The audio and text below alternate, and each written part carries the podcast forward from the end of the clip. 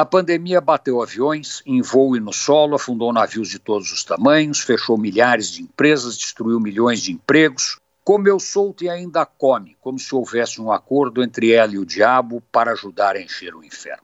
Não há nada a fazer e o quadro fica mais complicado quando o número de mortes sem razão mais clara começa a diminuir apesar da turma estar na rua sem tomar maiores cuidados, nem se preocupar com a pandemia solta e forte, matando 800 pessoas todos os dias.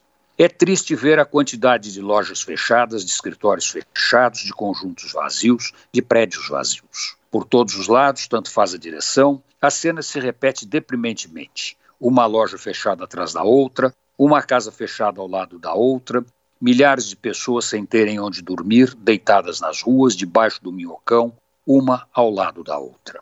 Às vezes, a pancada é mais forte. O endereço fechado é velho conhecido, faz parte da nossa história e é a história de pessoas que são mais do que rostos da multidão, são amigos e conhecidos que, de repente, não estão mais lá. Perderam o emprego.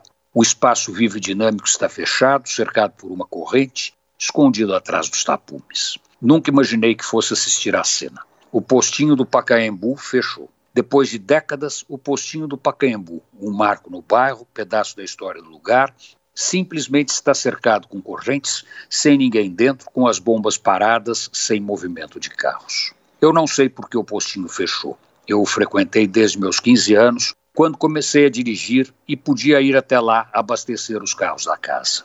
E o hábito ficou. Durante décadas, até o começo da pandemia, era onde abastecia meu carro, todas as segundas-feiras de manhã.